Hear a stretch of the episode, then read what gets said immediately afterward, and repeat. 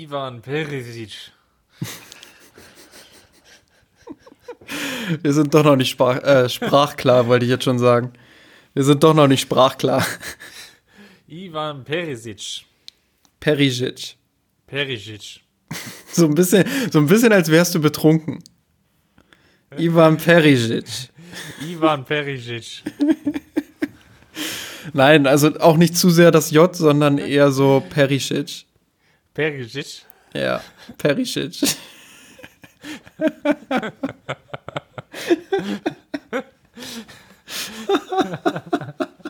Perisic. Ach, mach doch, was du willst.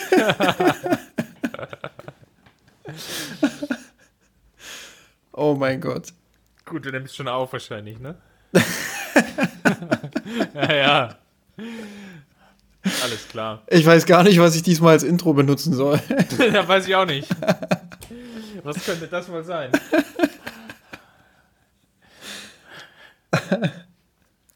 Gut. So, dann werde ich mal auf Aufnehmen drücken. ja, ja.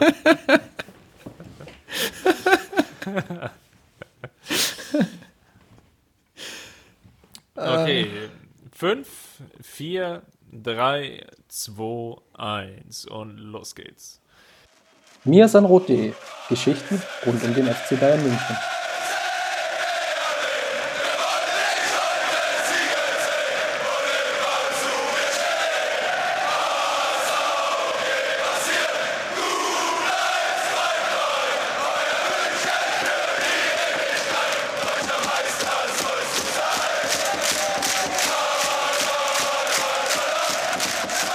Servus und willkommen.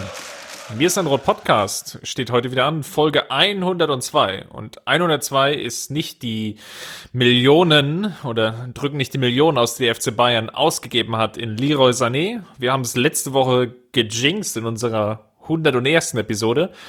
Dummerweise hat sich Leroy Sané das Kreuzband angerissen, fällt jetzt längere Zeit aus nach einer OP.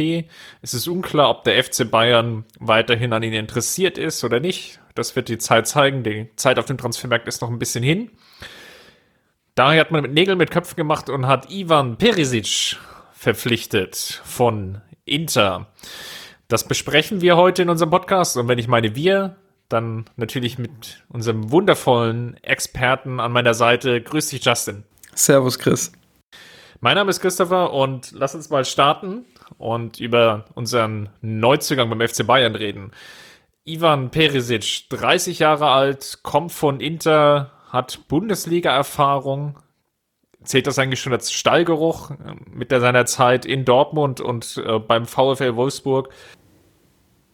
Ja, das ist eine Frage, auf die ich jetzt nicht unbedingt vorbereitet war. Ähm, aber, aber ja, ich habe hier so, so einen Zettel und da sind alle möglichen Fragen, die du mir so stellen könntest und die waren nicht dabei. Aber okay, bin ich für den nächsten Transfer vorbereitet.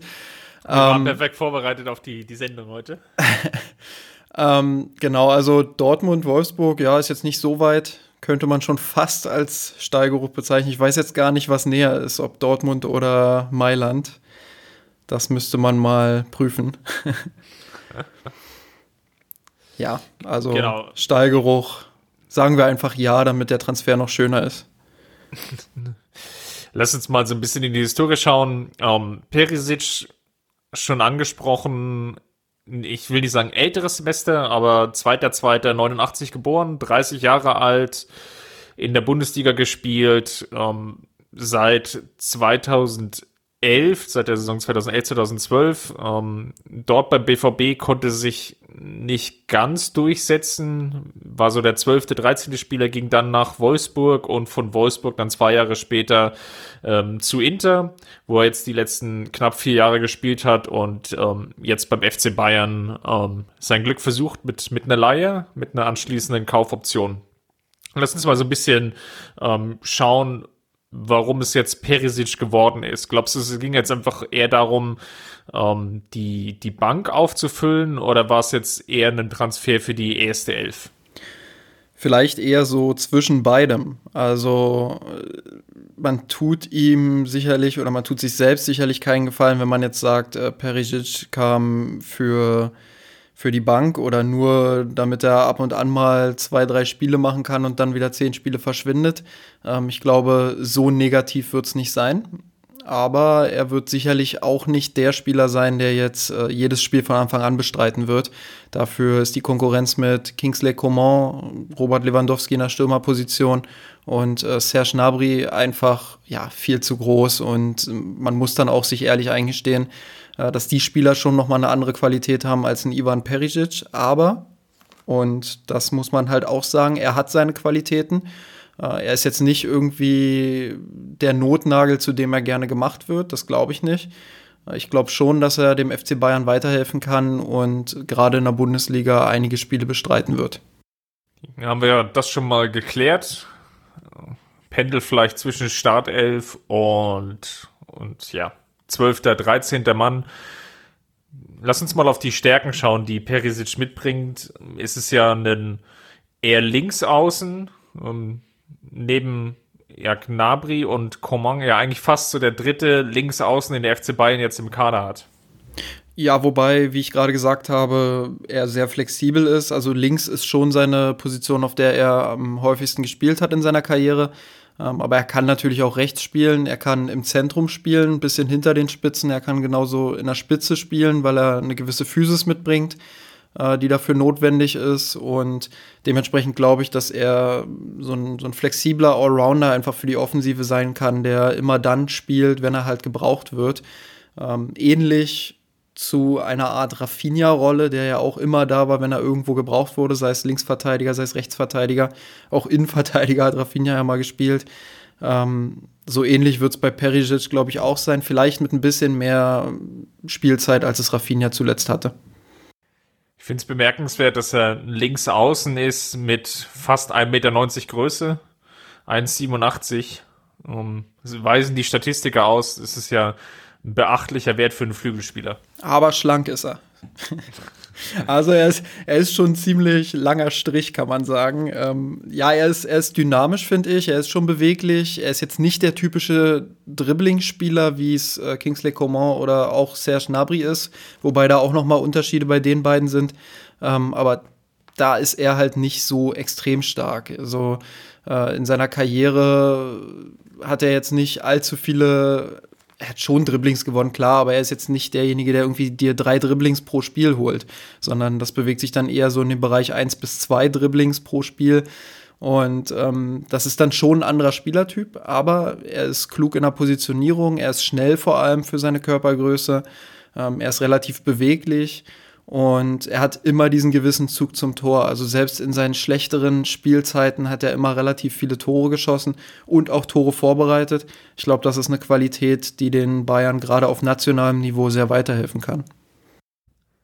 Er hat auch, muss man dazu sagen, die, ähm, wenn man sich die letzten beiden Saisons anschaut in der Serie A, ähm, in der Saison 17-18 kam er auf 37 Spiele von 38 möglichen. Ähm, in der Saison, in der jetzt abgelaufenen, waren es 34 von 38 Spielen. Das spricht natürlich auch für eine gewisse Konstanz und ja, er ist jetzt, glaube ich, auch nicht als derjenige Spieler bekannt, der verletzungsanfällig ist, was den Münchnern sicherlich etwas mehr Sicherheit geben wird, ähm, gerade weil ja Coman und Gnabry doch die ein oder anderen Wehwehchen haben. Genau, und das ist halt auch ein ganz wichtiger Punkt. Ähm, viele machen jetzt den Fehler zu sagen, ja, Leroy Sané hat jetzt nicht geklappt, jetzt holen die Perisic, was ist das denn? Ähm, er ist natürlich nicht der direkte Ersatz für so einen Spieler, ähm, wie, wie ein Leroy Sané ist. So, und äh, man muss halt bedenken, dass die Bayern schon zwei Flügelspieler haben, die extrem gut sind mit Kingsley Coman und Serge Gnabry, die sehr hohes Niveau haben, die sich auch von einem Leroy Sané nicht verstecken müssten. Ähm, und dass du halt im Kader nicht nur solche Spieler haben kannst. Du brauchst halt auch Spieler, äh, die eine gewisse Erfahrung mitbringen, die vielleicht ein bisschen älter sind ähm, als, als die beiden jetzt, Kingsley Coman und Nabri.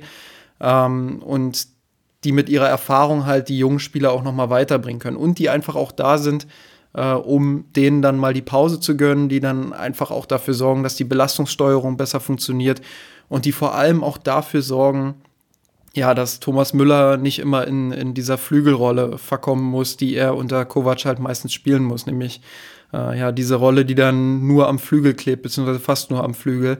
Äh, das steht ihm einfach nicht, das sieht nicht gut aus, das, äh, ja, das macht uns keinen Spaß, dazu zu gucken, das macht ihm vielleicht auch nicht unbedingt so viel Spaß. Und dementsprechend ist so ein Transfer dann natürlich äh, auch nochmal in der Hinsicht sehr, ja, sehr gut und sehr wichtig. Ich glaube, was man, um vielleicht mal auch die negativen Aspekte ähm, einzugehen, die einem Perisic mitbringt, um eingehen muss, ist, er ist, glaube ich, nie der konstanteste Spieler und das ist so das leichte Risiko in der Beschreibung der Rolle, wie wir das jetzt gerade herausgeschält haben. Nämlich so, ja, er kommt vielleicht öfter mal von der Bank, ähm, vielleicht auch mal der Ersatzspieler. Wenn man so in die Historie schaut und in die Spieldaten, dann fällt auf, dass er sehr viele Formschwankungen ähm, in seinen Leistungen hat. Also ähm, muss einfach nur in die Statistik gucken und sieht, dass er zu Saisonbeginn dann teilweise vor zwei Jahren ähm, konstant getroffen hat und Torvorlagen geliefert hat und dann gab es wiederum Phasen von teilweise acht, neun, zehn Spielen, wo er komplett ohne Torbeteiligung war, wo vielleicht auch Inter dann nicht die Ergebnisse einspielen konnte, die sie sich selbst erhofft haben das ist natürlich in gewisser Weise ein Risiko und das war auch schon in seiner Zeit in Wolfsburg zu sehen und natürlich in Dortmund, wobei das natürlich in Dortmund jetzt schon acht Jahre her ist. Damals war er noch ein sehr junger Spieler mit 21, 22 Jahren. Ist vielleicht so ein Alter, wo man jetzt noch nicht sagen würde, da kann man jetzt die komplette Konstanz von einem Spieler erwarten. Ja, sehe ich ähnlich. Ähm, vielleicht so ein bisschen verteidigend auch noch, dass äh, Inter jetzt nicht unbedingt die, die erfolgreichste Zeit in den letzten Jahren hatte äh, sind ja auch sehr Richtung Durchschnitt abgerutscht und ja, da ist so ein bisschen meine Hoffnung, dass jetzt gerade die letzten Jahre, wo dann wirklich ganz viele Phasen dabei waren, wo, wo Perisic äh, wirklich auch sehr durchschnittlich gespielt hat und kaum Akzente setzen konnte, ähm, dass das einfach auch darauf beruht, dass die Mannschaft nicht so gut funktioniert hat, dass er meiner Meinung nach auch nicht so gut eingebunden wurde, äh, nicht so gut zu Inter Mailand gepasst hat. Ähm, ja, aber das, das begleitet ihn so ein bisschen auch durch die ganze Karriere. Auch zu seiner Hochphase hatte er immer wieder viele Spiele drin, wo, wo er dann doch äh, relativ abfiel. Aber wir haben ihn auch noch nicht in so einer richtigen Top-Mannschaft gesehen. Klar, Dortmund damals war sehr, sehr stark, aber du hast es gesagt, da war Perisic auch noch sehr jung. Ähm, daraus wird er vielleicht gelernt haben. Jetzt ist er erstmals wieder in einem Kader, wo wirklich sehr, sehr gute Mitspieler auch dabei sind. Ähm, vielleicht hilft ihm das, besser eingebunden zu sein. Äh, ich glaube natürlich trotzdem nicht, dass er der Spieler ist, der die die Champions League holt. Das ist, äh, ähm, auch wenn er jetzt gerade bei der WM 2018 ganz gut gespielt hat für Kroatien und auch wichtige Tore geschossen hat, wenn er äh, bei der EM 2016 für Kroatien auch ein wichtiges Tor, glaube ich, gegen Spanien gemacht hat. Ähm, also er kann das schon, aber er ist jetzt nicht typischerweise der Spieler, der in den ganz großen Partien den, den extremen Unterschied machen wird für Bayern. Er ist eher der Spieler, der dann äh, seine, ja, seine Scorerpunkte, die er in den letzten Jahren hatte, das war immer so zwischen 17 und 25 Torbeteiligungen, glaube ich.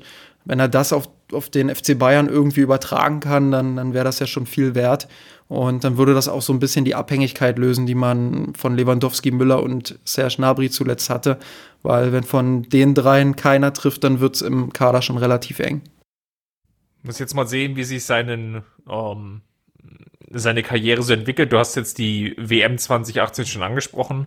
Mit ihm hat der FC Bayern wieder einen WM ähm, oder Torschützen aus einem WM-Finale. Auch wenn das letzte Finale mit dem 4 zu 2 sicherlich etwas Besonderes war als die äh, vielen WM-Finals, die äh, wir zuvor gesehen haben und ähm, ja, die Wahrscheinlichkeit einfach ein bisschen mehr steigt dadurch, dass es einen WM-Torschützen äh, auch in einem Kader gibt. Ähm, sei es drum, ich glaube, was bemerkenswert ist, es gab mal so eine Phase, so 2017, 2018, ähm, da, da war er richtig gut.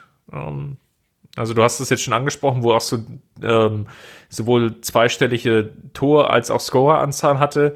Und da gab es auch viele Gerüchte um den Wechsel ähm, in die Premier League rein. Ähm, Liverpool, Chelsea, United, Arsenal waren alle mehr oder weniger daran interessiert. Ich erinnere mich, dass äh, José Mourinho ähm, sehr, sehr stark interessiert war damals, ähm, als er noch United-Trainer war und wo wollte ihn unbedingt verpflichten und waren teilweise Ablösesummen im Gespräch, wo man sich aus deutscher Perspektive mit der Erinnerung aus Wolfsburg und Dortmund dann schon etwas schwer getan hat, äh, die Summe nachzuvollziehen. Ähm, nichtsdestotrotz sind das natürlich erstmal beeindruckende Zahlen, die er in einen der, der Top-Ligen aufgelegt hat. Ähm, vielleicht auch in dem Team, ähm, wie du auch schon angesprochen hast, was jetzt eher ähm, dort nur zur erweiterten Spitze gehört hat. Also von daher sind das jetzt erstmal sehr, sehr viele Pluspunkte.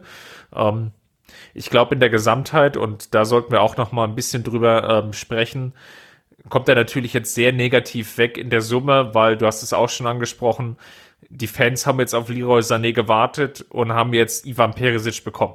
Ja, das ist natürlich logisch. Ähm, das ist wie an Weihnachten ein Geschenk auszupacken und du wünschst dir so sehnlichst, dass du ja, eine, eine Spielkonsole oder so kriegst und ja, am Ende ist da keine Ahnung, irgendwas drin, irgendein Schuh oder so, auf den du gar keine Lust hast. Und ja, das, das ist natürlich dann von der Erwartungshaltung, vom Erwartungsmanagement einfach äh, ein bisschen blöd gelaufen.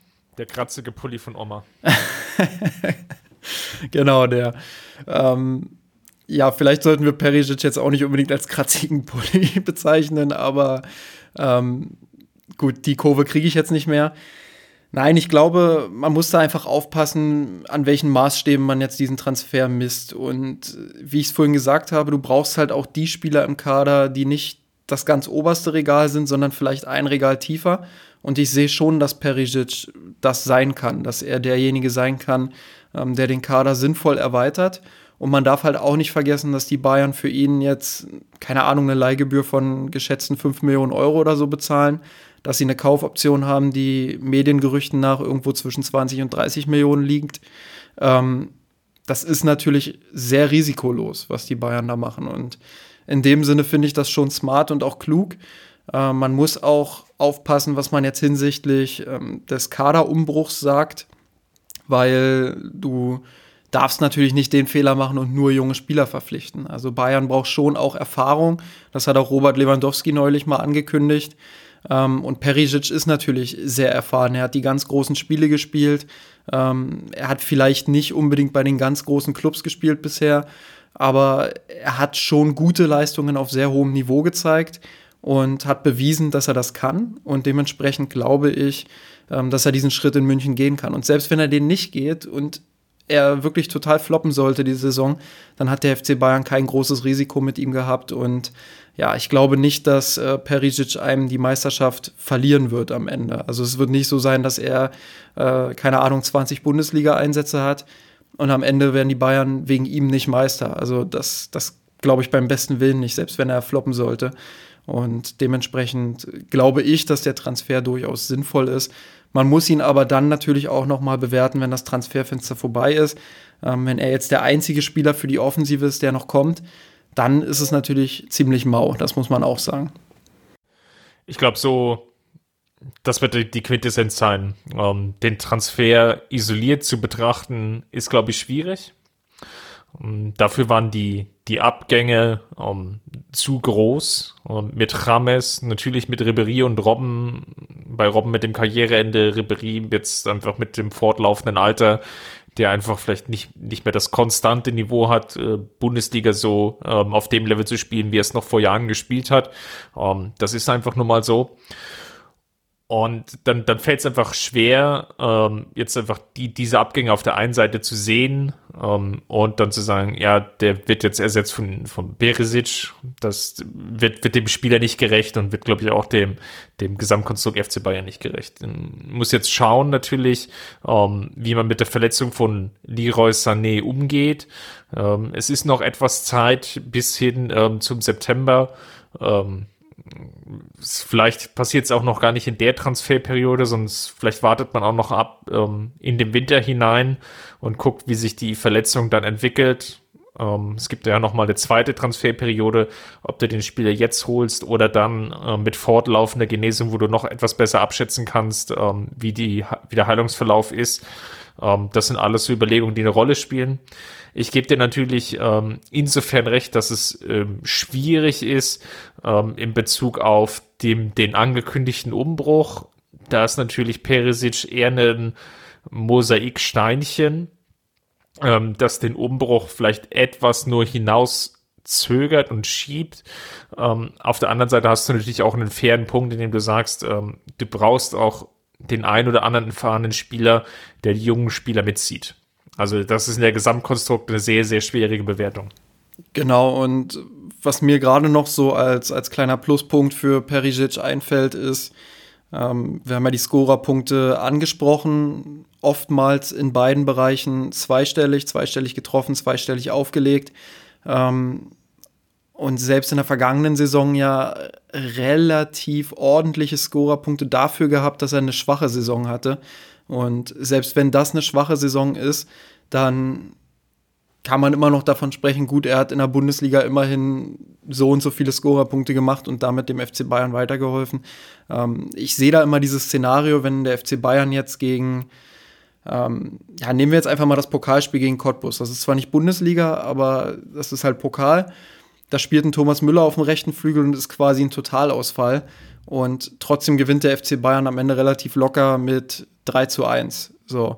Und ein Perisic wäre da sicherlich auch nicht abgefallen. Und das ist in vielen Bundesligaspielen wird das genauso sein. Selbst wenn Perisic mal einen etwas schlechteren Tag hat, äh, glaube ich schon, dass es ausreichen wird, um die meisten Mannschaften in der Bundesliga auch dann äh, bespielen zu können und sich Chancen herauszuspielen, die man dann am Ende nutzt. Weil, wenn wir ehrlich sind, die ganzen Niederlagen, die der FC Bayern oder die Unentschieden auch, die der FC Bayern gegen kleinere Mannschaften hatte. Das waren alles Spiele, in denen man durchaus auch irgendwie Chancen herausgespielt hat, die man dann nicht genutzt hat. Also ein Chancenplus war ja meistens vorhanden.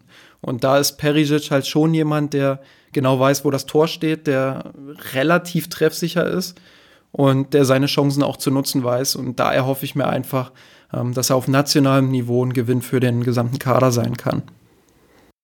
Ich glaube, da sprichst du den wichtigsten Punkt an. Ähm, mit Perisic wirst du nicht die Champions League gewinnen.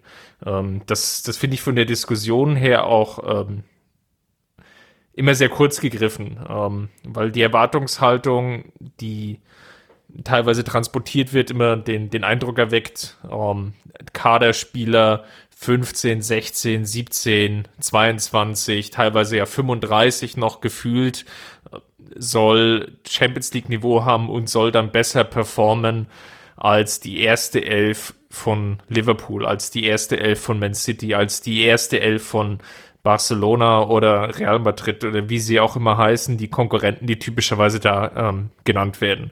Und das, das greift halt sehr kurz.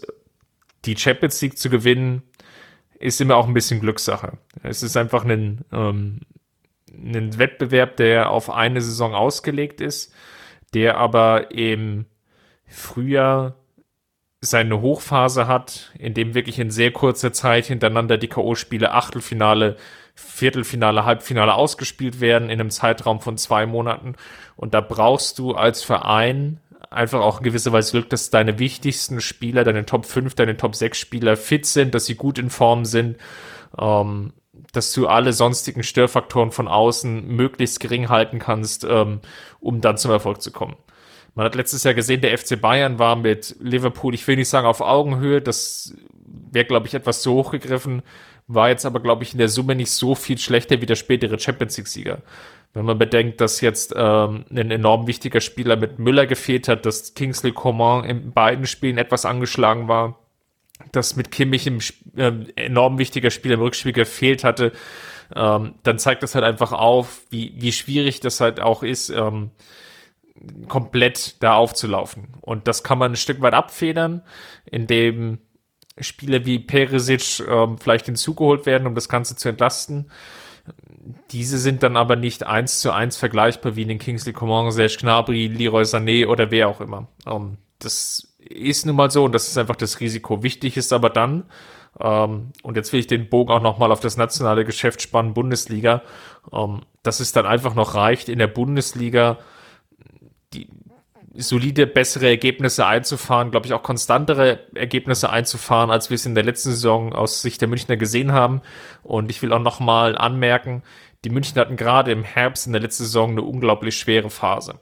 Ähm, in der in der Zeit war Robben häufig angeschlagen und, und nicht einsatzfähig. Ähm, Kingsley Coman hatte sich im ersten Spiel ähm, schwer am äh, Fuß verletzt und ist, glaube ich, zweieinhalb, drei Monate ausgefallen.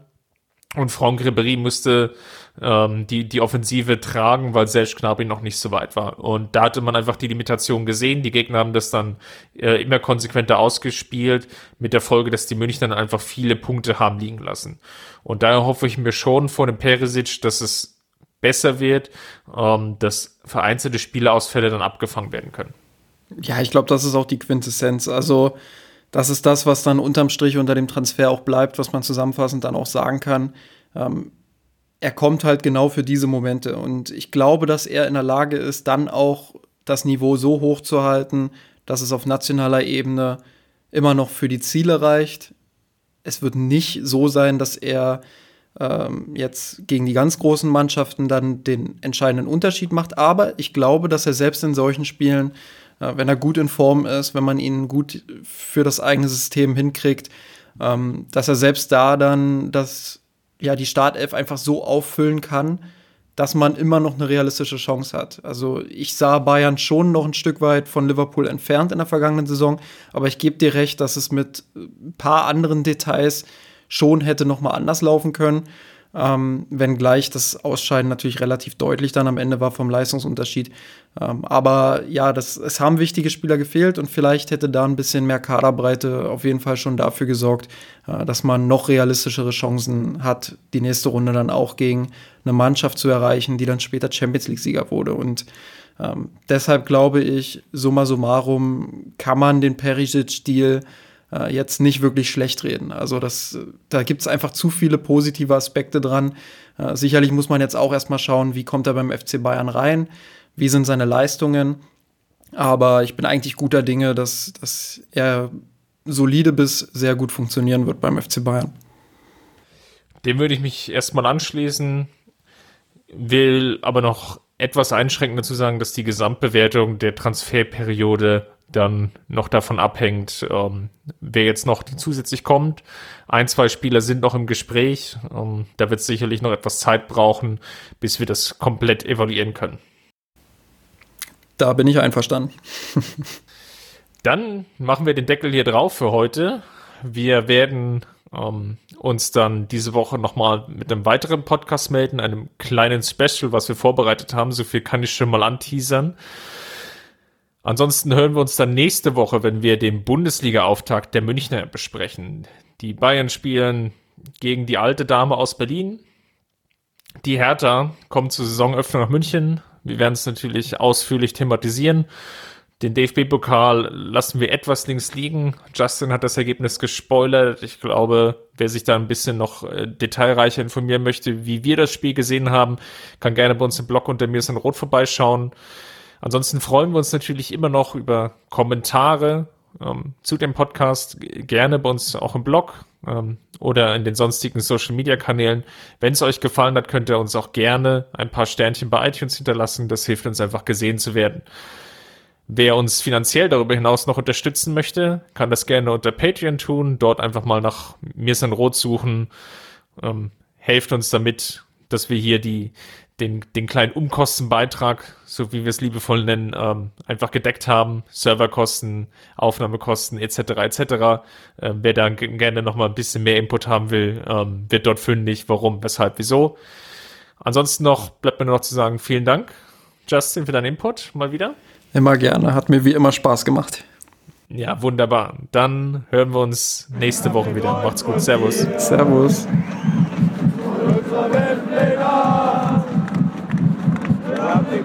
gewonnen, mit ohne Kommen, der Haien hat's gemacht. Ich hab geträumt von dir und unserer Weltpläne. Wir haben den Kampf gewonnen, mit ohne Kommen, der Haien hat's gemacht. Ich hab geträumt von dir und unserer Weltpläne. Wir haben den Kampf gewonnen, den ohne erklommen, der